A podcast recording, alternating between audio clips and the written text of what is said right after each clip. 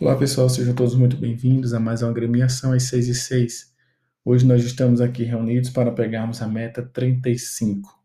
E dizemos assim: refletir sobre as coisas do coração é refletir sobre as necessidades de felicidade. Como assim? Vejamos. As pessoas tendem a dizer que o coração é sentimentalismo, é paixão, é coisa passageira. Pobres de nós. Não, não é assim. O coração é a voz mais pura de Deus em nós.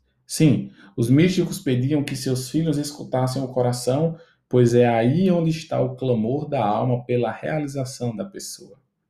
Trata-se de discernir bem o que seu interior clama em você e não ter medo. Não deixe de seguir o coração para seguir a opinião. A opinião é algo que alguém vê como melhor para você.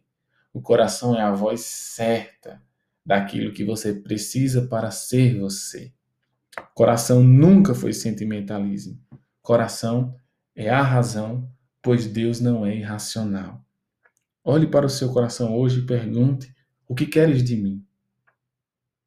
Quando se fala em coração, fala-se em ação corajosa. Coragem, seja feliz. Teu coração é a bússola que orienta teu caminho.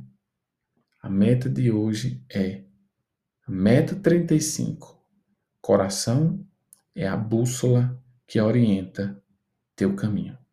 Grande abraço. Deus abençoe. Tchau, tchau, pessoal.